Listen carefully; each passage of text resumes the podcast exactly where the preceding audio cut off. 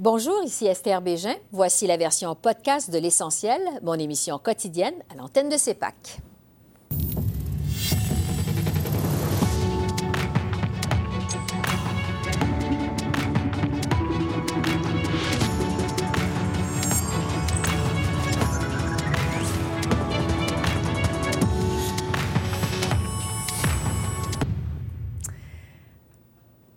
Bonsoir, Mesdames, Messieurs. Bienvenue à l'essentiel en version allongée d'une heure. Gracieuseté, évidemment, de la campagne électorale qui a été officiellement déclenchée au Canada aujourd'hui.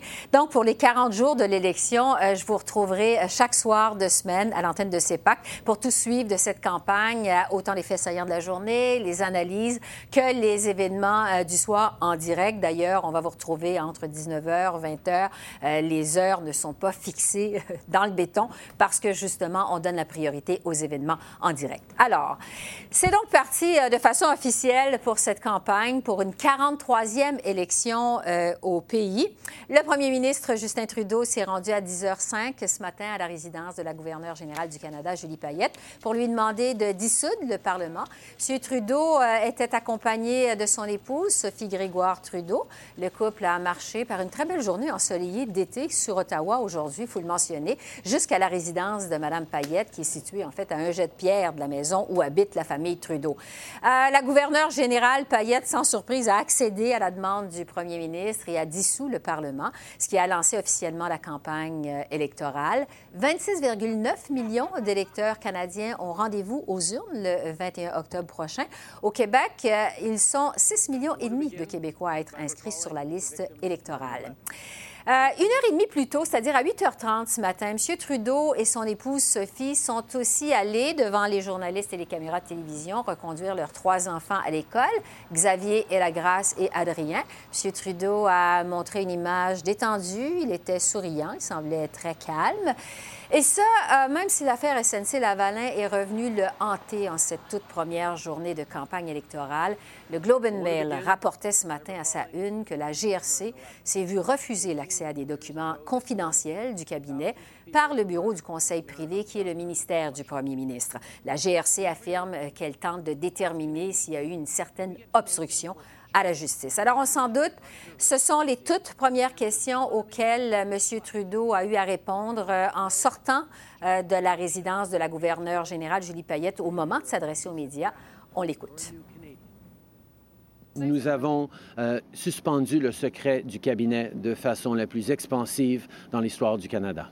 Nous respectons toujours les décisions faites par notre fonction publique. Nous respectons la décision du greffier.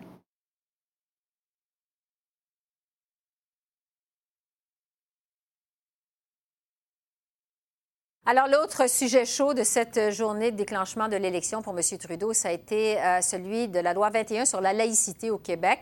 D'ailleurs, euh, la plupart des chefs de parti ont été questionnés sur leur position euh, par rapport à cette législation qui restreint le port des signes religieux à certains groupes d'employés de l'État et aux enseignants du secteur public. M. Trudeau a déjà mentionné son opposition, mais vraiment farouche à cette loi. Il a dit qu'il n'allait pas s'immiser dans le processus légal. Par contre, il a dit être très heureux que les Québécois soient eux-mêmes déjà en train de contester euh, cette loi. On écoute à, nouveau Justin Trudeau. Je suis tout à fait en désaccord avec la loi 21. Je ne trouve pas que dans une société libre, on doit légitimiser ou permettre la discrimination contre quiconque. Euh, je suis très content que des Québécois eux-mêmes soient en train de contester euh, cette loi en cours, soit en train de défendre la Charte canadienne des droits et libertés.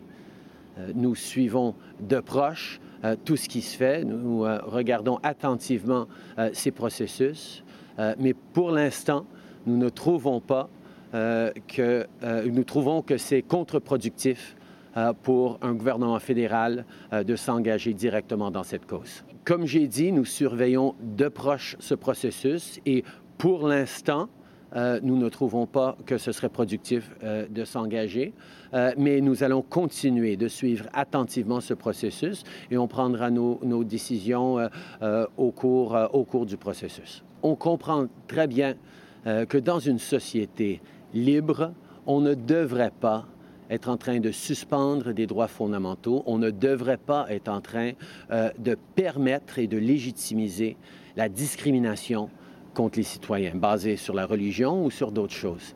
Euh, c'est pour ça que nous sommes préoccupés, évidemment, par ce projet de loi. Euh, mais comme j'ai dit, les Québécois eux-mêmes sont en train d'amener des contestations judiciaires, euh, sont en train de défendre la Charte des droits et libertés. Et en tant que euh, Québécois, en tant que gouvernement fédéral, nous surveillons de près ce processus-là et nous regardons comment et si le gouvernement fédéral a besoin ou devrait intervenir. Et c'est ma, ma décision pour l'instant euh, que je crois que ce serait contre-productif euh, de s'immiscer euh, dans le processus légal à ce moment-ci. Le chef du Parti conservateur, Andrew Scheer, lui, a commencé sa journée en s'adressant aux médias ce matin à Ottawa, tout juste avant de prendre l'avion, en fait, pour Trois-Rivières, au centre du Québec, euh, là où il a décidé de lancer officiellement sa campagne électorale. Alors, M. Scheer euh, a sauté sur l'affaire SNC-Lavalin. Il n'a pas ménagé ses attaques envers le premier ministre Trudeau. Alors, voici euh, sa déclaration ce matin depuis Ottawa. Je vais prédire que Justin Trudeau va mentir aujourd'hui pour la raison pour laquelle il ne peut pas lever le privilège. Le pouvoir de lever le privilège reste avec le premier ministre, ça c'est clair. Alors, euh, la seule raison pour laquelle Justin Trudeau va continuer de refuser de lever les privilèges, c'est parce qu'il y a quelque chose à cacher plus grave qu'on euh, sait aujourd'hui. Alors, euh, encore, je lui demande de lever les privilèges dès maintenant. Et puis, c'est avec un peu de retard qu'Andrew Scheer est arrivé à Trois-Rivières en début d'après-midi parce que son avion de campagne a dû être dérouté vers Québec à cause de l'épais brouillard qui recouvrait euh, la région trifluvienne cet avant-midi. M. Scheer euh, s'est adressé à des militants au port de Trois-Rivières. Il était accompagné de son candidat vedette dans cette circonscription, c'est-à-dire l'ancien maire Yves Lévesque. M. Scheer euh, était en mode séduction au Québec. Il a vanté la plateforme des conservateurs, critiqué le bilan de Justin Trudeau et écorché au passage le bloc québécois. On l'écoute à nouveau. Alors que Justin Trudeau utilise l'environnement pour imposer une taxe sur le carbone aux Canadiens, j'ai un vrai plan qui va réduire les émissions sans piger dans vos poches. Alors que Justin Trudeau nous fait honte partout sur la planète, je vais m'assurer que le Canada retrouve son prestige sur la scène internationale. Ce n'est pas le Bloc qui va remplacer Justin Trudeau.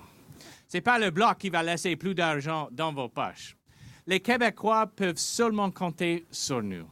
De leur côté, les députés du Bloc seront toujours des spectateurs impuissants qui jouent aux gérants des estrades. Pendant ce temps, c'est nous. Nous, on est sur la glace. Nous, on va livrer pour le Québec. Et mes amis, j'entends le même message aux quatre coins du pays. Les gens sont tannés de Justin Trudeau, de son gouvernement et de ses échecs. Bon, avant d'aller aux activités des autres chefs euh, dans cette première journée de campagne, euh, j'introduis euh, mes invités, Joël Denis Bellevant, journaliste, et Geneviève Tellier, politicologue à l'Université d'Ottawa. Bonsoir à vous deux, merci d'être avec nous. Bonsoir. on va commencer par l'affaire SNC-Lavalin. on l'a entendu, Andrew Scheer a dit... M. Trudeau va mentir aujourd'hui. Ni plus ni moins que traiter M. Euh, Trudeau de menteur. Est-ce que ça donne le ton à la campagne électorale qui est lancée aujourd'hui? Joël Denis, je vais commencer avec vous. Je vous dirais, j'espère que non, parce que ça mhm. risque d'être une campagne de lançage de boue. Et euh, je vous référais aussi à un survol historique intéressant, c'est que ceux, les chefs qui euh, ont mené des campagnes positives dans le passé ont été récompensés par l'électorat. L'exemple de Jack Layton en 2011 est un exemple éloquent. Il a tenu la campagne la plus positive et il a eu des gains importants lors de l'élection.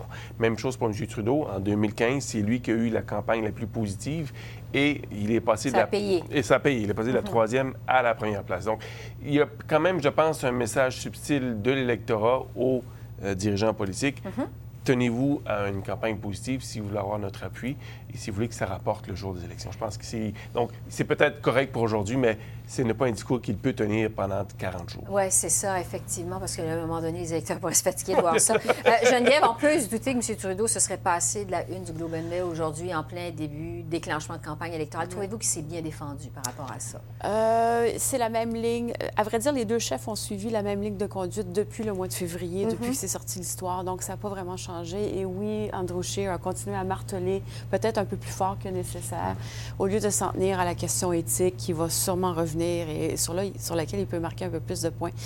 Justin Trudeau, lui, encore, ben, j'étais là pour créer des emplois. on essaie de lui faire dire autre chose. Il va maintenir sa ligne. Puis il parle à deux électorats différents, le Québec et le reste du mm. Canada. Donc, au Québec, j'ai créé des emplois. Je suis là pour défendre et pour l'économie. Dans le reste du Canada, on a dénu un peu et on dit qu'on n'a rien fait de mal. Mm-hmm. Mais ça risque de revenir dans la, dans la de revenir dans la campagne. Oui, parce qu'on parle du caractère de leadership de M. Trudeau, puis c'est ça que les gens veulent voir. C'est pas juste qu'est-ce qu'on promet comme, comme idée, mais comment on va gérer le pays pour les quatre prochaines années. donc, la personnalité est importante. Mhm. L'impact, Joël Denis, euh, rapidement, de se faire lancer ça pour M. Trudeau euh, en, début de campagne? Euh, ben, les accusations de M. Scheer sont peut-être assez déstabilisantes, sauf mhm. que ça fait en sorte qu'aujourd'hui, Justin Trudeau a comme perdu la première journée de la campagne parce que son message, son plaidoyer pour la continuité mhm. a été mis de côté. Il a dû affronter de nombreuses questions sur la question de l'affaire SNC-Lavalin. Et je suis d'accord avec Geneviève. Euh, il faut, euh, pour M. Scheer, pour marquer des points, il devrait mhm. davantage se référer au rapport de l'éthique, du conseil à l'éthique, qui, lui, a décrété que M. Trudeau avait violé la loi comme telle, et s'en tenir à ça, parce que c'est vraiment des questions d'éthique qui, je pense, euh, touchent davantage les Canadiens que l'affaire complexe de mhm. euh, SNC-Lavalin. Sur euh, la loi sur la laïcité euh, au Québec, il fallait s'y attendre. M. Trudeau a été interpellé là-dessus. bon, il dit qu'il est contre. il était vraiment clair dans sa façon de s'exprimer là-dessus, mais qu'il va surveiller la situation. Il écarte la possibilité de s'impliquer dans un recours, de joindre la contestation. Mais c'est pas clair. Il est clair, mais il n'est pas clair sur ce qu'il va faire, les intentions du gouvernement de son gouvernement s'il est réélu. Euh, est-ce que c'est une bonne stratégie de sa part? Je pense pas. Je pense que la première partie de sa réponse était bonne, comme on sait exactement c'est quoi sa position. Il n'a pas changé de position. Les gens aiment ça quand ça reste toujours. On garde le cap, là, on, comprend mm-hmm. mieux. Mais après, de, dans le fond, ce qu'il vient de dire, c'est élisez-moi, puis euh, on verra après mon élection ce que je vais faire. c'est pas ça qu'il faut faire en campagne électorale. Alors, il faut faire très mm-hmm. attention. je pense que c'est là que le message s'est embrouillé. Juste un mot sur le fait que M. Scheer a lancé sa campagne en plein cœur euh, du Québec à Trois-Rivières. Euh, bon, on sait que le Québec, c'est un champ de bataille important pour les conservateurs, mais bon, dans, la campagne, euh, c'est un message fort quand même qui est envoyé aux Québécois aujourd'hui en lançant comme ça sa campagne à Trois-Rivières. Oui, que le Québec compte, que uh-huh. le Parti conservateur a fait des efforts pour avoir une plateforme qui pourrait satisfaire un électeur au Québec, mais surtout que le Parti conservateur a réussi à recruter des candidats intéressants. On a fait allusion à la candidature d'Yves, euh, Lévesque, euh, l'ancien maire de Trois-Rivières, mais mm-hmm. il y en a plusieurs de ces candidats de marque qui se présentent pour le Parti conservateur et ça fait en sorte que ça rend la lutte je vous dirais, dans plusieurs circonscriptions intéressantes, des batailles régionales euh, qui pourraient euh, provoquer des surprises. Et donc, euh, je pense que c'est un, élément important de la stratégie des conservateurs. D'ailleurs, en fait, M. Scheer, on l'a vu tout à l'heure à l'antenne, fait campagne ce soir en Ontario dans le 905, région cruciale. Et M. Trudeau, ce soir, est à Vancouver. Donc, dans les deux cas, on est dans des endroits qui qui vont compter. stratégique. On vous retrouve dans un instant. On va juste aller voir ce qui s'est passé du côté du Bloc québécois aujourd'hui. Euh, Yves-François euh, Blanchette, qui était à Québec euh, avec son équipe sur l'heure du midi pour lancer sa campagne électorale. M. Blanchette a rappelé d'entrée de jeu que la ville de Québec est la seule capitale nationale du Québec. Il a salué le gouvernement de la CAQ. Il espère, on le sait, attirer les électeurs de la CAQ le 21 octobre dans cette élection. et François Blanchette en a aussi profité pour rappeler que les libéraux, tout comme le NPD et les conservateurs, n'ont pas maintenu leurs promesses envers le Québec, notamment en matière de climat. On l'écoute. J'essaie de fort, fort, fort, malgré le fait que quand on fait de la politique, c'est comme quand on regarde un match de hockey, là, on fait beaucoup de stratégie. J'essaie beaucoup de ne pas définir notre campagne sur la base de qui est notre adversaire ou pas. Il va falloir y aller parfois. On va dénoncer, on va discuter, on va débattre des enjeux des uns et des autres. Moi, j'ai hâte aux différents débats euh, il y en aurait eu plus que ça ne m'aurait pas dérangé. Il y en a d'autres auxquels j'ai simplement pas été invité. Mais plus les gens pourront faire la comparaison, plus ils pourront faire un choix éclairé quant à ce qu'ils veulent. Alors moi, je ne crains pas l'exercice démocratique de la comparaison. C'est pour ça que je veux que nous fassions une offre et que nous ayons les différentes discussions jusqu'à ce qu'on réalise qu'on est mieux d'être de bons voisins que de mauvais coucheurs. Mais, on s'entend quand même que la vague de la CAQ, il y a des gens qui veulent récupérer ça au fédéral. C'est pas mal vous et les, conservateurs. Oui, mais écoutez, la première, dans les premières semaines euh, suivant l'élection du gouvernement de M. Legault, il a bel et bien défini le pétrole des sables bitumineux comme étant le pétrole sale de l'Ouest. Je doute que ça ait été de la musique aux oreilles de M. Scheer. Ça reste une réalité. les partis canadiens n'ont pas le choix pour avoir des appuis dans l'Ouest, et j'inclus les Verts à mon grand désarroi, n'ont pas le choix que de soutenir l'exploitation du pétrole des sables bitumineux, faisant en sorte qu'à elle seule, l'Alberta émet plus de gaz à effet de serre que l'entièreté du Québec. Et personne n'a de plan chiffré dans le temps pour dire en combien de temps on est capable de sortir de l'économie du pétrole. Alors, pour l'instant, les engagements et les déclarations d'urgence climatique, c'est du vent parce que personne ne s'y appuie de façon sérieuse. Il n'y a que le Bloc québécois qui dit il faut sortir de là. Et il faut au Québec s'appuyer sur l'énergie propre et nos propres ressources pour avoir un modèle qui nous appartienne et qui ressemble à ce que sont les Québécois. Yves-François Blanchette a aussi euh, rappelé que l'objectif du Bloc québécois, ce n'était pas de gagner cette élection, mais plutôt d'envoyer un message clair à Ottawa sur l'importance de défendre les intérêts et les valeurs qui sont chères, dit-il, aux Québécois, à commencer par la laïcité. Alors, voici ce que lui avait à dire aujourd'hui sur la loi 21. Euh, Le premier ministre du Canada a, sans équivoque, laissé comprendre qu'au besoin, l'argent des Québécoises et l'argent des Québécois va être utilisé pour lutter et rendre inopérante une loi adoptée en toute légitimité et largement consensuelle au Québec. C'est absolument inacceptable. Les Québécois ont droit à leurs valeurs, ont droit à leurs priorités, ont droit à leur identité. Et avec leur propre argent, le Canada s'apprête à amener la loi d'un Parlement en cours contre un autre Parlement, ce qui est totalement inacceptable. Donc, euh, Yves-François Blanchet, je retrouve à nouveau mes invités. Geneviève, euh, c'est pas anodin quand même que Yves-François Blanchet euh, ait décidé de lancer sa campagne électorale à Québec, pas à Montréal, pas sur la rive sud de Montréal où il se présente, mais dans la ville de Québec, là où il y a un bastion conservateur. Oui, et euh, peut-être un peu caquiste dans la région, oui, parce qu'on on essaie d'aller mm-hmm. chercher le vote caquiste. Mm-hmm. Non, c'est pas anodin. On s'adresse au Québec dans son ensemble. Mm-hmm. euh, c'est pas certaines régions du Québec qu'on va aller chercher, c'est représenter l'ensemble de la province. Et le fait qu'il ait fait référence à la capitale nationale comme, comme, comme, comme, clin d'œil. En fait, euh, Joël Denis, vous nous le disiez, vous étiez avec nous ce matin. Vous on vous demandait pourquoi il avait choisi la ville de Québec. Vous il va sans doute rappeler que Québec est la seule vraie capitale. Euh, national, euh, vraiment.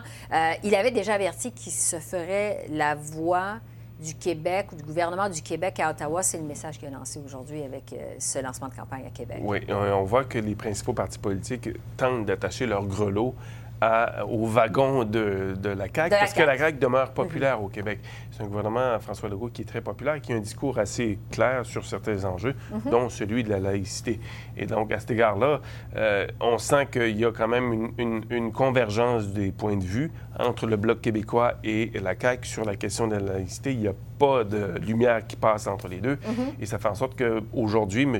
Blanchette, je pense, peut dire mission accomplie parce qu'il a réussi à répéter le discours que tient François Legault et euh, le, premier ministre du Québec concernant ce dossier. Euh, donc, euh, il donne indirectement, je pense, des munitions à Yves-François Blanchette, qui, lui, je pense, va faire du millage, si vous me passez l'expression, uh-huh. sur ce dossier et compter sur lui pour soulever ces dossiers-là lors des débats qui s'en viendront, les deux débats en français notamment. OK. il y a aussi attaqué les conservateurs, notamment à leur plan sur les changements climatiques il est habile quand même euh, d'attaquer les conservateurs sur leurs faiblesses en matière d'environnement. Parce que le Bloc et les conservateurs, c'est le parti refuge. Alors, si on ne veut pas voter euh, pour les libéraux, mm-hmm. euh, c'est l'alternative qu'on a. Mais comment se distinguer des conservateurs? Il y a toujours souvent eu des ressemblances entre le Bloc et, le Parti conservateur fédéral. Et donc, en présentant l'environnement comme étant le marque distinctif d'un ancien ministre de l'Environnement, donc il y a une crédibilité. Et si regarde ce qui s'est passé sur la scène provinciale au Québec à la dernière élection, avec l'élection de plusieurs députés de Québec solidaire, mm-hmm. il y a aussi une volonté en matière environnementale environnementale dans certaines régions du Québec, si ce n'est pas la province au complet. Donc, on retrouve, je vous dirais, l'ancien bloc auquel on est habitué. Oui, je vais défendre les intérêts du Québec à Ottawa, mais version 2.0 euh, environnementale. On a vraiment senti aujourd'hui qu'il ratissait du côté des électeurs de la CAQ, parce que le gouvernement de la CAQ est encore très populaire euh, au Québec et, François Blanchet du Bloc veut aller chercher ces électeurs-là. Il a même rappelé les valeurs euh, qui sont chères au Québec, selon lui, entre autres la laïcité et le droit des femmes à disposer de leur corps. Il faisait donc référence euh, à la controverse qui a entouré le débat sur l'avortement. deux chefs, Mme May et M. Sear, qui ont été obligés de, de préciser leur position là-dessus. Est-ce que l'avortement ça va durer dans la campagne aussi? Euh? Je ne crois pas. Je pense que le débat, l'enjeu a été euh, vidé de son, sa controverse, je dirais, avant le début de la campagne. Certes, Mme May a ouvert la porte à une certaine controverse, mais mhm. aujourd'hui, elle a fermement dit que tout euh, candidat qui porterait les couleurs du Parti vert devrait s'engager à ne pas se lever ce débat. Mais ce que je constate dans le cas de M. Blanchette, c'est que beaucoup, très souvent depuis un certain temps, il attaque Elisabeth May sur les médias sociaux et ses positions. Ça me donne une indication qu'il craint une montée euh, du Parti vert, que les jeunes milléniaux qui ont permis à Justin Trudeau de prendre le pouvoir en 2015 bougent vers un parti qui fait de l'environnement sa priorité.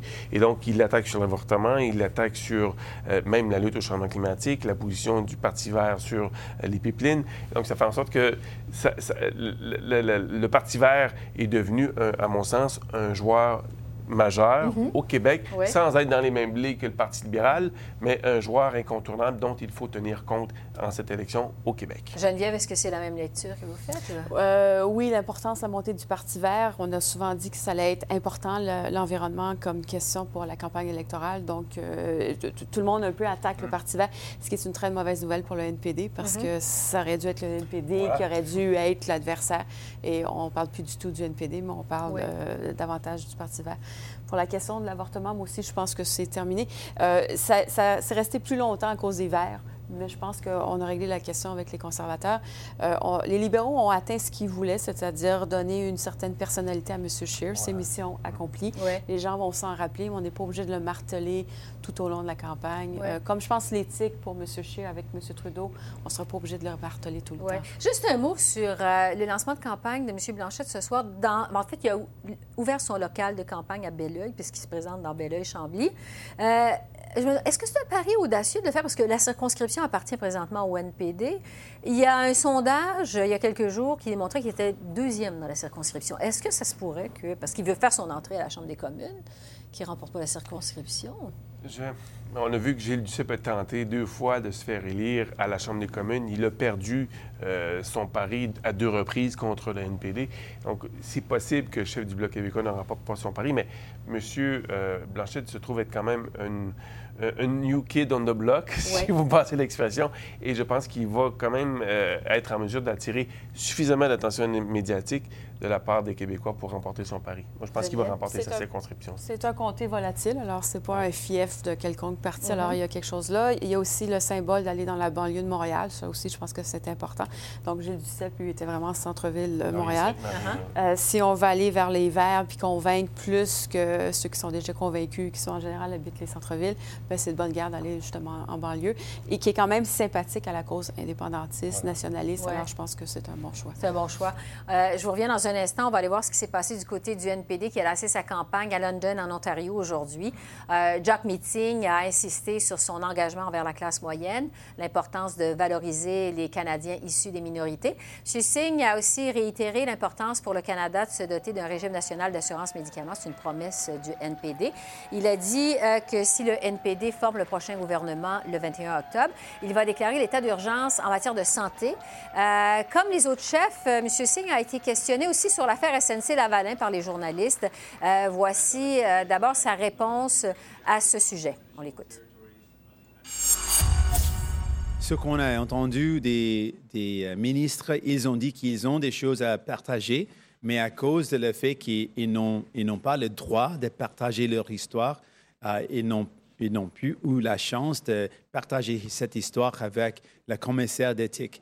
Donc, ce qu'on a eu, le reportage de commissaire d'éthique, elle a dit qu'elle était approchée par des ministres. Ils ont voulu partager leur histoire, mais ils ne pouvaient pas à cause du fait qu'ils n'ont pas le droit de le faire. On, a une campagne qui va être euh, nationale. On va voyager à travers le pays. Mais en fait, la question, c'est ça.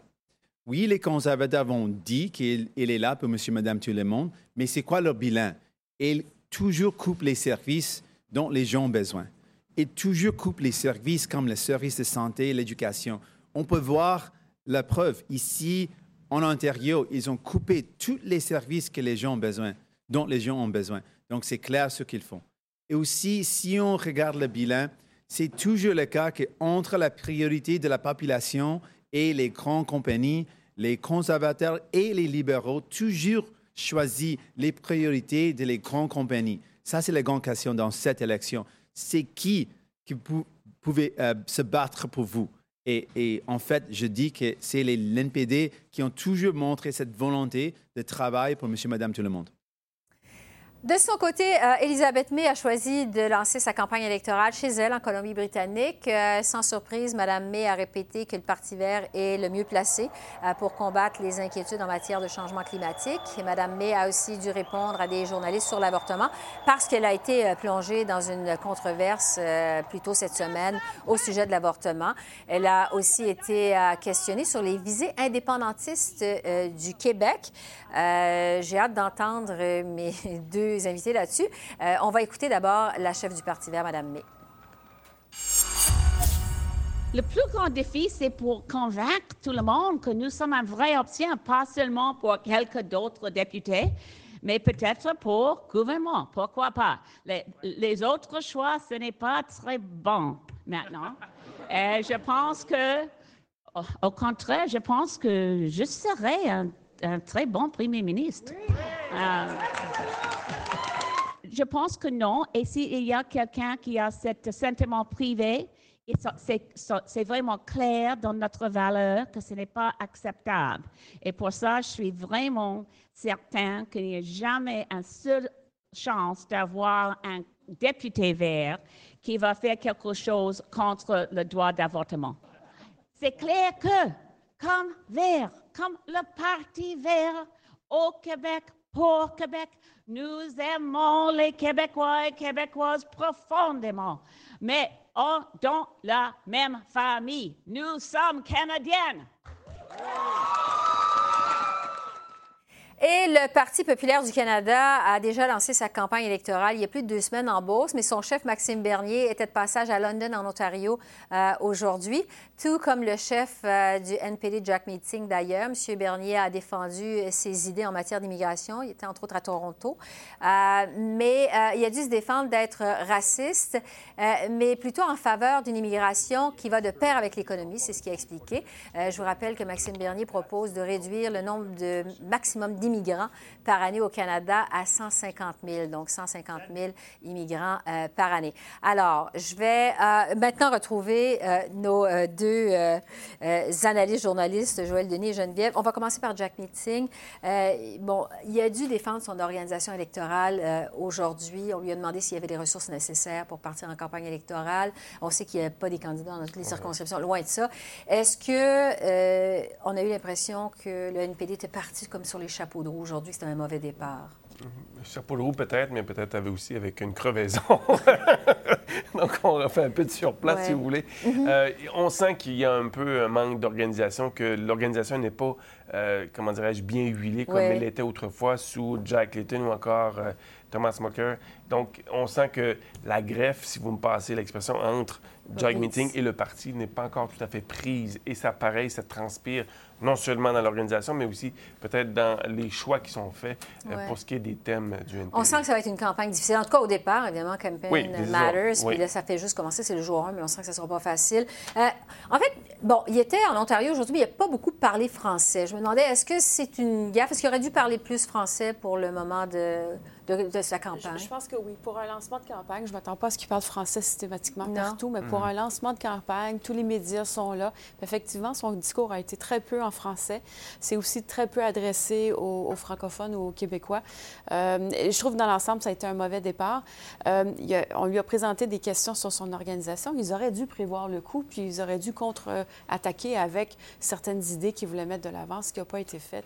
J'ai l'impression que ça leur a pris comme par surprise le déclenchement des, des élections, alors que ça n'aurait pas dû du tout leur prendre. Oui. Les prendre sur la question du français, le tiers du caucus du NPD vient du Québec. On compte 15 députés sur 44, ou s'il en reste peut-être moins que 44 maintenant, mais donc plus du tiers. Donc, ça aurait dû être une, une, réaction naturelle, un réflexe naturel de s'adresser davantage en français. Donc, je pense qu'il va y avoir des correctifs qui devront être apportés, sinon ça pourrait être plus pénible qu'on le pense. Est-ce qu'on doit s'attendre à le voir plus souvent au Québec, quand même, pendant la campagne? Est-ce qu'il va venir au Québec? Est-ce qu'il va aider au Québec? Il devrait, mais je ne suis pas sûre qu'il va venir au Québec parce qu'il y a des feux à éteindre partout, et il n'y a pas vraiment d'avion ou en fait de moyens de transport. C'est ça, il n'y a, pas les moyens. Il y a une question euh, d'organisation. Euh, qui est sur le terrain pour lui dire il faut que tu viennes à tel endroit, là, il y a une urgence et autres. Alors, de la Colombie-Britannique à l'Ontario, au Québec, on maintient nos acquis où? Euh, il y a certains endroits en Ontario qu'on veut absolument conserver. C'est des milieux travailleurs syndicaux. Mm-hmm. La Colombie-Britannique, M. Singh se présente en Colombie-Britannique. Il va uh-huh. devoir y aller. Mm-hmm. Euh, et où la place du Québec? C'est pas clair. C'est pas évident qu'on va le voir beaucoup pendant la campagne au Québec. On va le voir, mais de façon plus restreinte par rapport aux mm-hmm. autres chefs. Surtout qu'on veut confier un rôle plus euh, important à Alexandre Boulris, qui lui devrait être davantage présent sur les euh, les réseaux de télévision euh, pour réagir aux différentes annonces. Donc, Alexandre Boulris, on le va voir presque autant, si vous voulez, au Québec Meeting. Parce qu'on dit que euh, Alexandre Boulris serait en danger dans sa circonscription de Rosemont. Est-ce qu'il va avoir avantage à se tenir pas mal dans sa circonscription aussi, non? Je pense que s'il y a un siège qui peut être sauvé au Québec, c'est celui-là. oui, je pense que j'ai fait une tournée l'automne dernier, ça remonte à un certain temps quand mhm. même, mais je voyais que M. Boulris était bien implanté, bien enraciné dans sa circonscription, d'autant plus que sur le plan provincial, c'est Québec solidaire qui occupe toute la mise et il y a des liens naturels entre M. Boulris et Québec solidaire. Je présume que la machine de Québec solidaire Travaille pour lui. va travailler pour lui. Ça va lui donner une certaine stature aussi sur le plan provincial, d'être un peu plus à l'avant-scène. Euh, et il peut faire campagne sur les deux fronts. Ah, déjà que Montréal, c'est assez central géographiquement, ça va l'aider. Et en même temps, se faire un peu le porte-parole de Jack Maxine. Il y a besoin d'un porte-parole au Québec parce qu'on ne sent pas que c'est la préoccupation de M. Singh en ce moment, le Québec. Et effectivement, le tiers de la députation, c'est très important. Oui. Euh, Elisabeth May, on l'a entendu tout à l'heure, euh, c'est quasiment une déclaration d'amour envers les Québécois. Euh, on, aime les Québécois, mais on est un pays uni. Euh, Joël qu'est-ce que vous pensez de ça? Est-ce que ça a un rapport avec euh, la déclaration de Pierre Nantel sur euh, la souveraineté du Québec? Il y a certainement un lien avec euh, cette déclaration. Son nouveau, son, nouveau, candidat, Pierre Nantel. Voilà, qui lui était d'abord NPD. élu sous la bannière du NPD, qui est passé au Parti vert il y a presque un mois. Semaines, Voilà. Mm. Et M. Nantel, il est allé encore d'une déclaration qui fait sourciller les gens au sein du, NPD, du, Parti vert, c'est-à-dire qu'il serait favorable à la... S'il y avait un vote référendaire, demain, il voterait oui. Donc, euh, pour Elisabeth May, euh, je pense que ça fait partie de l'entreprise de faire croître un parti. Oui, mhm. on attire d'autres gens, mais parfois, ces gens-là nous attirent aussi des ennuis. Et c'est ce qui se produit en ce moment avec Mme May. elle, je pense qu'elle doit avoir une conversation avec Pierre Nantel, qui est candidat du parti dans Longueuil-Saint-Hubert. Et je ne serais pas étonné, Esther, que les deux décident de séparer leur chemin si jamais M. Nantel tient à maintenir un discours qui est peut-être plus souverainiste que nationaliste. Pendant la campagne électorale? Voilà. Mais ça voudrait dire quoi? Qu'il est dans le mauvais parti. Oui, mais il... non, mais il ne retournerait pas au NPD quand même. Non, mais, non. Que il... mais il... arrêterait de faire campagne? Ben, soit qu'il se fasse expulser ou qu'il se présente comme indépendant ou qu'il cogne à la du Bloc québécois OK. Qu'est-ce que vous en pensez, à Geneviève? Je, reviens un peu en arrière. Le NPD a connu le même problème à, une certaine époque quand il a commencé à avoir de l'envergure. Alors, tant qu'il n'y avait aucun appui au Québec, le NPD était très euh, foncièrement fédéraliste. Et quand les, candidats québécois qui étaient davantage enclins à avoir un certain nationalisme sont arrivés, il a fallu que le NPD dise, bon, ben j'ai deux politiques et je vais laisser les Québécois prendre parole sur certains dossiers euh, et d'y aller par eux-mêmes. je pense que le Parti vert va devoir se faire cette réflexion-là et dire qu'est-ce que je fais avec le Québec? Est-ce que je vais accepter une aile québécoise différente mm-hmm. qui va pouvoir avoir un autre discours? Mais c'est sûr qu'on ne peut pas faire ça en 40 jours. C'est un peu le problème. C'est un travail de, longue haleine, du, Parti vert. Mais si ça veut devenir un parti national euh, à long terme, ils vont mm-hmm. devoir avoir cette réflexion-là, comme le NPD l'a eu par le passé qui reste difficile à maintenir même chez le NPD. On a senti aussi dans son histoire de bourde sur euh, l'avortement. Euh, que Mme May, euh, en fait, c'est le leader d'une formation politique qui a, qui a, eu pendant des années un député aux communes et que là, il y en a un deuxième. Donc, elle n'est pas habituée à gérer beaucoup de monde. Et On sent qu'elle a encore une courbe d'apprentissage euh, Oui, en elle a dû rectifier d'ailleurs sur la question de Oui, oui, l'avortement fait. en disant que chaque candidat qui serait choisi pour le Parti vert devrait s'engager à ne pas rouvrir ce dossier, même si elle prêche la, comment l'indépendance parlementaire de chacun des députés. ça. Donc, elle doit recentrer le tir rapidement. Donc, ça se fait assez rapidement. Donc, pour Mhm. elle, c'est à l'avant- c'est un avantage de corriger le tir maintenant pour éviter de traîner ce boulet pendant quelques jours durant une campagne électorale. Mais comme je disais tout à l'heure, je pense que ça fait partie de l'expérience d'un parti qui croit et qui, donc, euh, plus on grandit, plus on a nature de monde, plus parfois il y a des embûches qui se pointent à l'horizon. Ouais. Et ça fait un peu partie de ce, ce- ce- ce- ce Ouais. parcours. Euh, je l'ai reçue en entrevue euh, il y a quelques jours. Elle m'a dit combien elle trouvait que le Québec était un terreau fertile pour le Parti vert. Elle a beaucoup parlé français quand même aujourd'hui. Là, ça- elle a amélioré son, son français également. Euh, on peut s'attendre à ce qu'elle s'adresse beaucoup aux Québécois pendant la campagne. C'est vrai que c'est un terreau fertile. Ouais. Regardez Québec solidaire qui est allé chercher des votes aux dernières élections. Il ne faut pas le négliger. Il y, a, il y a un mouvement vert au Québec. Est-ce que ça va être suffisant pour aller chercher des sièges? Probablement pas. Mais il y a quelque chose qui se passe en matière d'environnement qu'on ne retrouve pas dans toutes les provinces. Ouais. Probablement le Québec et la Colombie-Britannique sont les deux provinces qui mènent un peu le bal Ouais. euh, comparé aux autres provinces. Et n'oubliez pas, Esther, rapidement, que Greta Thunberg vient à Montréal et je présume que beaucoup de politiciens qui tentent de se Ah, faire vont euh, credo vert, sûr. voilà, on va Ouais. les voir défiler. Elle va euh, être très populaire. Auprès des populaire, populaires. Et auprès des, des politiciens pendant la campagne électorale. c'est Ouais. ça. Et en plus, elle vient, je pense, le 27 septembre en pleine campagne Voilà, électorale. c'est en pleine Et euh, l'environnement est supposé être le thème de cette euh, campagne. Bon, Maxime Bernier, euh, il n'était pas dans la Beauce aujourd'hui, il était en, en Ontario, alors qu'un sondage l'a placé euh, il y a quelques semaines quand même, là, au cours de l'été, à égalité avec son adversaire conservateur dans la Beauce, Richard euh, Le Hou. Est-ce que euh, c'était une bonne stratégie? Il a déjà lancé sa campagne en Beauce il y a quelques semaines, mais de lancer sa campagne de façon officielle sur la scène nationale en Ontario et non pas en Beauce. C'est un drôle de message qui est envoyé aux gens de la Beauce. Les gens de la Beauce sont assez fiers de leurs racines, de leur, euh, comment leur exploit en matière d'entrepreneuriat. Ouais. Et donc, euh, il aurait peut-être été avisé en ce premier jour de campagne de partir de la Beauce parce que M.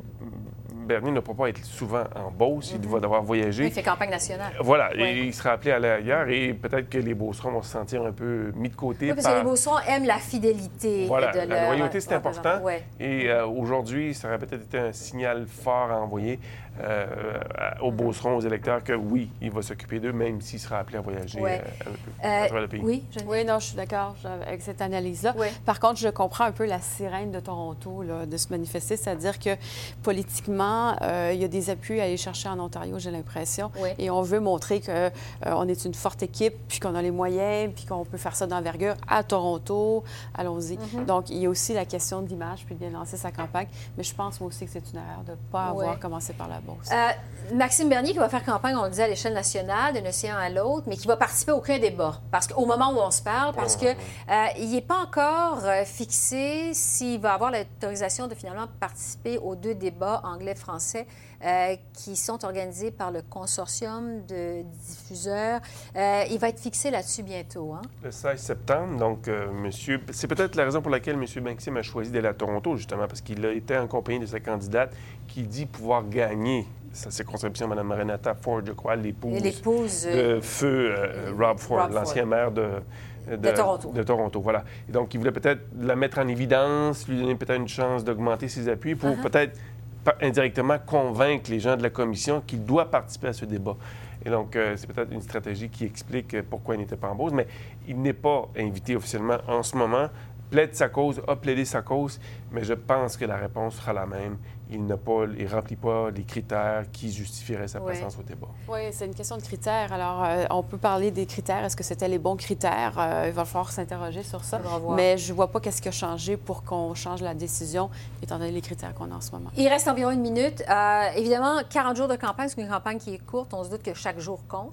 Et à chaque jour, on se demande qui a gagné la journée. C'est la première journée. Qui a gagné la journée de la campagne? Qui l'a perdu? J'hésiterais à décerner le, le titre de gagnant à quelqu'un, mais perdant, je pense que c'est Justin Trudeau en raison de l'affaire SNC-Lavalin qui s'est invité rapidement dans cette campagne, mais aussi le débat sur la laïcité au Québec. M. Trudeau compte sur des gains au Québec, ne peut pas se mettre à dos une partie de la clientèle québécoise qui appuie ce projet de loi-là, cette loi-là, la loi sur la uh-huh. laïcité. Donc, je pense qu'aujourd'hui, il devra corriger sa stratégie pour mm-hmm. éviter de froisser davantage les Québécois. Geneviève? Je vais aller pour un gagnant. Je pense que c'est Andrew Scheer qui a gagné. Il me semblait préparé, sûr de lui. Ça a été le seul qui s'est présenté avec des candidats autour de lui aujourd'hui, ce midi et ce soir. C'est peut-être plus difficile pour Justin Trudeau d'avoir des candidats à mm-hmm. côté de lui, mais le fait que M. Scheer l'ait fait, bien organisé, malgré le petit pépin de l'avion euh, au port de Trois-Rivières, je pense que l'entrée a été bien réussie. Geneviève, Joël Denis, merci d'avoir été avec nous ce soir, d'être resté à cette heure tardive, un peu euh, en décalage à cause de M. Scheer, justement, qui faisait campagne à Toronto. Euh, j'espère avoir l'occasion de vous retrouver. On aura l'occasion de se retrouver au cours des prochains jours. On a encore 40 jours de campagne. Merci. Merci. Euh, donc, là-dessus, un peu le reflet des lieux où les différents chefs ont choisi de lancer leur campagne. Aujourd'hui, il y a trois provinces, on en parlait, qui vont jouer un rôle déterminant dans le choix du prochain gouvernement. le vote au Québec, en Ontario et en Colombie-Britannique pourrait déterminer si les Canadiens vont élire un gouvernement majoritaire ou encore un gouvernement minoritaire. Euh, ce sont les provinces qui détiennent en fait le plus grand nombre de sièges à la Chambre des communes. Alors, je vous propose d'écouter euh, ce qui suit. Je vous reviens dans un instant.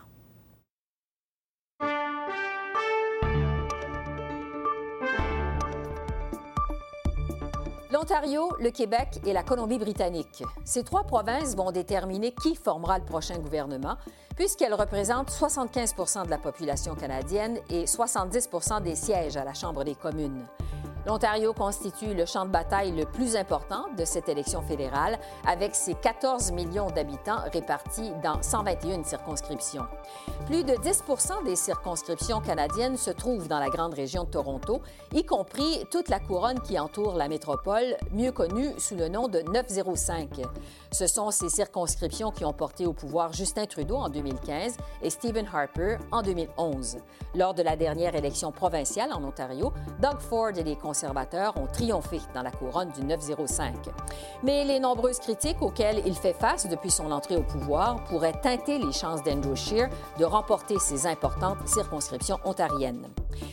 Le Québec, avec ses 78 sièges, donne espoir aux libéraux. Ils espèrent y compenser les pertes potentielles ailleurs au pays. Les changements climatiques seront un enjeu de campagne important aux yeux des Québécois, tout comme le controversé projet de loi sur les symboles religieux adopté par le gouvernement de la CAQ.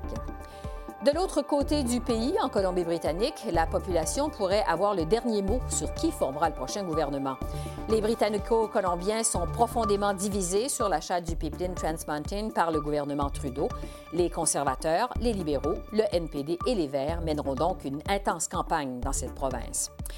Finalement, voici ce qu'il faut retenir en vue des prochaines élections. En 2015, le sort de 78 circonscriptions indécises en Ontario, au Québec et en Colombie-Britannique s'est décidé avec moins de 5% du vote. La moitié est allée aux libéraux, 19 aux conservateurs et 6 au Bloc québécois. Le NPD en avait pour sa part récolté 17, ce qui représentait 40% de ses sièges aux communes. Cela dit, euh, en prévision de cette campagne électorale, j'ai interviewé les chefs ou leurs représentants au Québec des six formations politiques qui sont euh, dans la course, histoire de parler des enjeux, entre autres, euh, au Québec, à l'échelle nationale, mais aussi au Québec.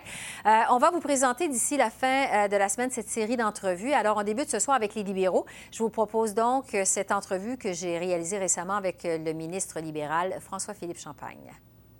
François-Philippe Champagne, bonjour. Bonjour, Mme Bégin. Au moment de réaliser cette entrevue, on est à la veille euh, du déclenchement de la campagne électorale. Euh, d'abord, quel est l'état d'esprit chez les libéraux? Vous êtes confiant? Vous êtes nerveux? Bien, une confiance saine avec beaucoup d'humilité. Moi, je pense qu'une confiance saine, c'est normal. Euh, n'importe quel projet qu'on entreprend doit avoir cette confiance-là en soi, être confiant, mais avec beaucoup d'humilité parce qu'on est tous conscients qu'à la fin, c'est les citoyens et les citoyennes qui vont décider du sort de cette élection-là. Bon, le premier ministre Trudeau souhaite que l'environnement soit la question de l'isoloir dans cette campagne électorale, que ce soit l'enjeu prioritaire. Euh, qu'est-ce qui vous indique que l'environnement constitue vraiment la priorité des Canadiens dans cette élection?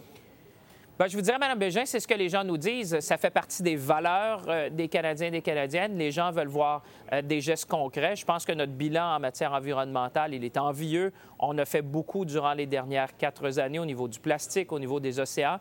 Mais euh, je pense que les Canadiens et les Canadiennes réalisent que c'est l'enjeu non seulement chez nous, mais c'est l'enjeu du siècle. Alors, on va continuer de travailler dans ce sens-là avec la ministre McKenna et mes collègues pour continuer de prendre des gestes concrets qui font une différence dans la vie euh, des citoyens et citoyennes à tous les jours. Oui, parce que vous parlez de votre bilan, justement, une des grosses euh, décisions de votre gouvernement, ça a été d'acheter le pipeline Trans Mountain au coût de 4,5 euh, milliards de dollars. Vous avez fait ça d'une main, pendant que de l'autre main, vous décrétiez l'état d'urgence climatique à la Chambre des communes. On sait que le Canada ne rencontrera pas des cibles fixées par les accords de Paris. Est-ce que vous avez un défi de crédibilité, les libéraux, en matière environnementale?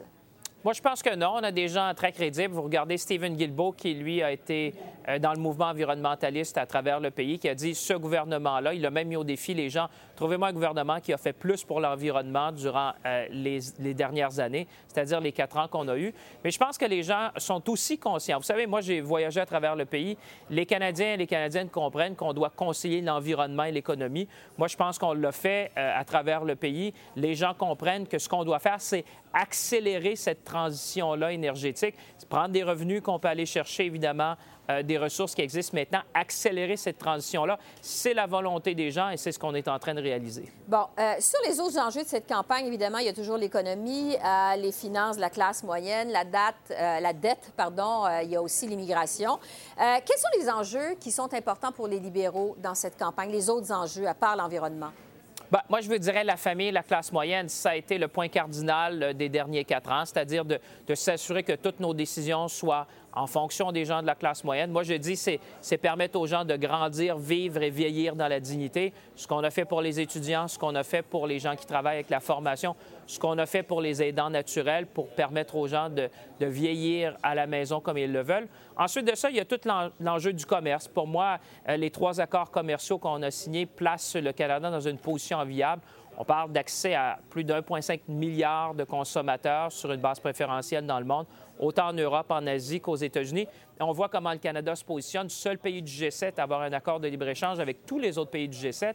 On a fait aussi des investissements majeurs dans les infrastructures, ce que j'ai appelé le rattrapage, hein, plus de 180 milliards à travers le pays, euh, dans les différentes communautés. finalement, c'est au niveau de l'emploi. Vous savez, moi, quand j'ai fini, j'ai 50 ans, on parlait de pénurie d'emploi. Maintenant, on parle dans plusieurs régions du Canada de pénurie de main-d'œuvre. Je pense qu'on a fait un grand tournant. On a investi où il fallait le faire. Notre façon de façonner l'avenir, ça a été d'investir. Et je pense que les Canadiens et les Canadiennes le réalisent. Ils ne veulent pas de retour à l'austérité. Ils veulent un gouvernement qui veut avancer c'est ce qu'on dit aux gens, choisir d'avancer ensemble. Bon, vous êtes du Québec. Je veux vous entendre sur la bataille du Québec parce que les observateurs pensent que ça va être un champ de bataille important, que les libéraux devront y faire des gains pour compenser sur les possibles pertes ailleurs. Comment vous entrevoyez la bataille du Québec dans cette campagne électorale? Bien, moi, j'y vois une opportunité. On veut certainement, on a déjà une quarantaine de députés, donc il y a une voix forte du Québec à Ottawa. C'est ce que les Québécois et les Québécoises voulaient. Évidemment, on voudrait avoir des députés dans toutes les régions du Québec. On sait que sur euh, l'île de Montréal, dans la grande région de Montréal, euh, on a fait notre marque. Mais maintenant, ce qu'on essaie d'aller chercher, c'est évidemment plus de comptes en région. Moi, évidemment, vous savez, je suis ici des régions. On veut avoir cette voix forte-là, autant dans les milieux urbains que dans les régions. Mhm. Et je vous dirais qu'en étant à l'écoute des gens, c'est la meilleure façon. Je pense que les gens, euh, dans plusieurs endroits, ont dit, nous, on veut être dans l'action, on veut avoir des députés qui seront évidemment au gouvernement pour poursuivre évidemment les investissements qui sont faits euh, dans les différentes régions du pays. Les libéraux ont fait élire 41 députés, en fait, en 2005. Vous en visez combien au Québec cette année? Bon, ce n'est pas une question de, vous savez, des prédictions de chiffres, c'est toujours dangereux. Moi, je souhaite plutôt pour l'ensemble des Québécois et des Québécoises qu'ils soient représentés avec une voix forte à Ottawa, parce que c'est ça que les gens veulent. Vous savez, les gens élisent des gens au niveau municipal, au niveau provincial, fédéral. L'idée, c'est de travailler ensemble et toutes les régions du Québec, à mon avis, méritent cette voix forte-là à Ottawa, comme on l'a fait dans la dernière élection dans plusieurs régions. Je pense que cette, cette fois-là, ben, on vise d'avoir toutes ces régions-là du Québec, autant dans la capitale nationale à Québec, autant sur la grande région de Montréal, mais la même chose dans les régions du Québec. Les gens le veulent, les gens le méritent, et c'est ce qu'on va évidemment s'affairer à, faire durant les prochains jours. Donc, pas de chiffre précis, mais plus que 41, selon ce qu'on comprend. Je veux euh, maintenant euh, vous amener sur le dossier de la laïcité, parce qu'on sait qu'au Québec, le gouvernement de la CAQ euh, s'est fait élire le 1er octobre en tablant sur la laïcité, sur les dossiers identitaires. On connaît la position de M. Trudeau. sur la loi sur la laïcité du Québec. Est-ce que vous pensez que ça va lui nuire dans cette campagne électorale? Non, je pense que les gens savent où euh, est notre position, avec beaucoup de respect pour euh, nos collègues de l'Assemblée nationale. Euh, je pense que les Canadiens, les Canadiennes, les Québécois savent la position de M. Trudeau. Il l'a exprimé à plusieurs égards. On sera toujours là pour défendre le droit des minorités. je vous dirais que dans l'histoire, ça a très bien servi les intérêts des Québécois et Québécoises, dans l'intérêt du Québec aussi. Les gens savent où nos priorités sont. Et on fait ça dans le respect, évidemment, de nos collègues de l'Assemblée nationale. Mais les Québécois sont majoritairement favorables à la loi sur la laïcité. On peut s'attendre à ce que le chef du Bloc québécois interpelle M. Trudeau euh, là-dessus. Est-ce que vous pensez que, quand même, ça peut causer un problème dans la campagne pour les libéraux au Québec? Moi, je vous dirais que peu de gens m'ont parlé de ces choses-là, euh, Mme Bégin. Les gens parlent d'emploi, les gens parlent, évidemment, de continuer à avoir euh, un emphase sur les familles, sur les travailleurs, sur la classe moyenne. Il y a très peu de gens qui m'ont interpellé. Vous savez, je fais le tour des régions du Québec, je fais le tour du pays. Mhm. Peu de gens m'ont parlé de cet enjeu-là. Les gens sont beaucoup plus dans cette continuité-là, de voir les choses avancer, d'avoir une bonne entente avec les provinces, dans le respect des juridictions de l'un et de l'autre, mais en étant toujours euh, en lien avec nos valeurs. Nos valeurs, les gens les connaissent. Nous sommes le parti de la Charte des droits et libertés. Nous avons défendu le droit des minorités. Et je rappelle toujours aux Québécois et Québécoises que ça nous a très bien servi dans l'histoire. Bon, vous dites que vous faites le tour du Québec, le tour du pays. Justement, pendant la campagne électorale, vous, M. Champagne, est-ce que vous allez faire campagne surtout au Québec, euh, ou en fait uniquement au Québec, ou si vous allez aller ailleurs au pays? Bon, on verra. Certainement au Québec, c'est sûr. Dans, ma région de la Mauricie, c'est sûr. Centre mhm. du Québec, il y a beaucoup de régions. Vous savez, c'est un grand pays. Euh, euh, il y a une très bonne réception à travers la province, mais c'est sûr que je suis allé au Nouveau-Brunswick, je suis à la Terre-Neuve, certainement en Ontario. On va continuer euh, d'aller où il faut et d'expliquer aux gens un peu nos positions, d'expliquer notre bilan. Je pense que les gens, après quatre ans, sont en train de prendre du recul, regarder l'ensemble de l'œuvre, ce qu'on a fait pour les familles, l'économie, l'emploi. Je pense que les gens constatent mhm. que ça va bien et qu'on euh, peut ne rien prendre pour acquis. On doit continuer d'investir. C'est ce que nous, on va proposer aux Canadiens, aux Canadiennes. Bon, vous dites que vous allez quand même passer du temps dans votre circonscription. Je veux vous amener sur le rapport d'impôt unique parce que le chef euh, conservateur euh, promet aux Québécois un rapport d'impôt unique. Le Bloc québécois est d'accord. les syndicats craignent des pertes d'emplois jusqu'à 5 500 au Québec à l'Agence du revenu, dont 1 500 dans votre circonscription. Est-ce que vous pensez que ça va être un enjeu de la campagne électorale, ça?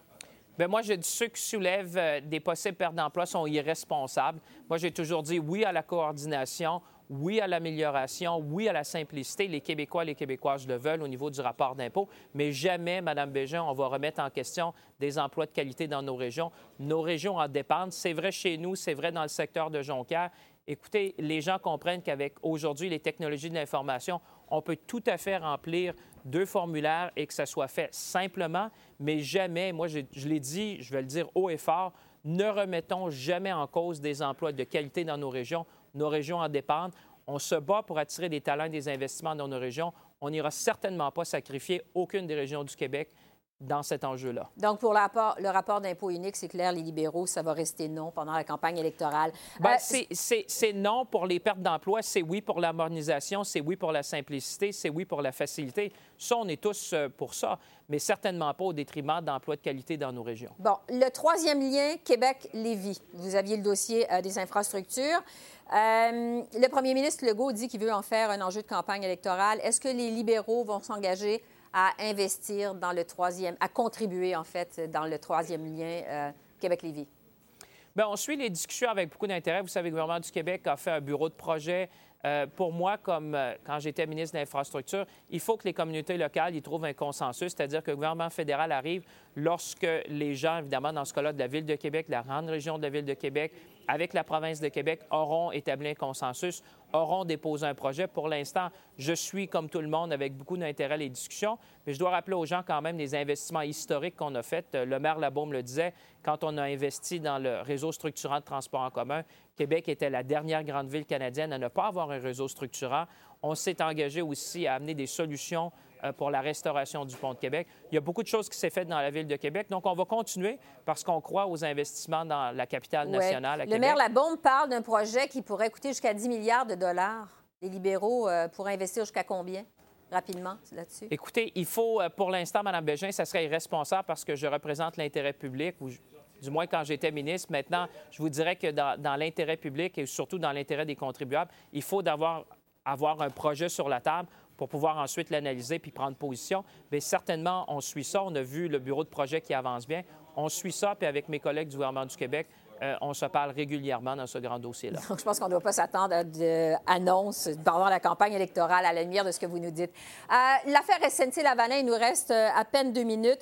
On peut s'attendre à ce que les conservateurs continuent d'attaquer les libéraux. Vous attaquez pendant la campagne sur l'affaire SNC-Lavalin. quel est votre plan de match là-dessus? Comment vous voyez ça? Bien, je pense que tout ce qui avait dit a été dit. Les gens ont passé. Pour moi, c'est derrière.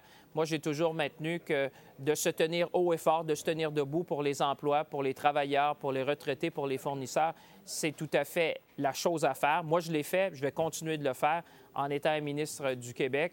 Euh, je peux vous dire que les gens ont compris aussi que dans notre société démocratique, si on avait choisi que le procureur général le ministre de la Justice soient la même personne, Bien, par conséquent, c'est qu'au cabinet, on a le droit de se parler euh, des grands enjeux. Mais à la fin, euh, le procureur général, la procureure reste souverain, souveraine euh, dans sa décision et ça, on le respecte. Alors moi, on, a appris de ça, mais on va de l'avant. Et je pense que les gens ont compris que un gouvernement libéral sera toujours là pour défendre l'intérêt des travailleurs. Au-delà de l'affaire SNC-Lavalin, le ton a monté récemment, notamment avec l'affaire des vidéos. Euh, qui ont fait en sorte euh, que finalement Andrew Scheer a dû, euh, le chef conservateur a dû se défendre sa position en matière de mariage gay. Il y a eu toute l'histoire de l'avortement. Est-ce que vous craignez, M. Champagne, une campagne particulièrement vicieuse? Oui, bien, c'est une inquiétude que je partage avec vous et bon nombre de Canadiens. Vous parlez, par exemple, du droit à l'avortement. Pour moi, je, pensais que c'était un dossier clos au Canada euh, d'avoir euh, un, leader de parti qui ne peut pas avoir même de clarté face à ses candidats sur une question aussi fondamentale que le droit à avortement. Moi, je pense que les Canadiennes sont en droit de se poser des questions sur la suite des choses. Vous l'avez dit, ça a été la même chose sur le mariage euh, des conjoints de même sexe. Moi, je pense que dans une société libre et démocratique, les gens sont en droit d'avoir des positions claires, honnêtes. Et évidemment, bien, le flou reste. Euh, il y a eu une conférence de presse qui devait clarifier. Moi, je l'ai écouté dans les deux langues. Je parle français et l'anglais, c'est toujours pas clair dans ma tête. Alors, mais euh, vous craignez des attaques vicieuses? Vous pensez que les couteaux vont ben, voler particulièrement bas dans cette élection? Une campagne à la Trump, une campagne à l'américaine? Est-ce que c'est ce que vous voyez? Bien, moi, je ne le souhaite pas parce que je pense qu'au Canada, on est ailleurs. Je pense que ce qu'on veut, c'est des débats d'idées, ce pas des attaques personnelles.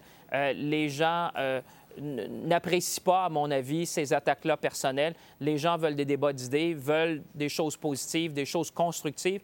On parle de l'avenir du pays, on parle de l'avenir des démocraties libérales.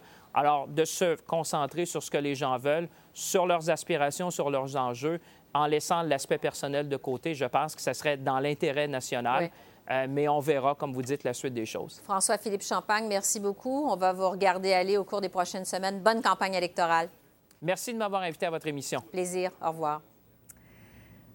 Alors donc, c'était François-Philippe euh, Champagne que j'ai interviewé euh, il y a quelques jours en prévision de la campagne électorale. Donc, euh, en terminant, je vous rappelle que CEPAC vous offre évidemment une couverture complète de ces 40 jours de campagne électorale au pays. L'essentiel va vous présenter chaque soir les faits saillants de la campagne, les portraits de circonscription à surveiller, des analyses en toute objectivité, sans parti pris.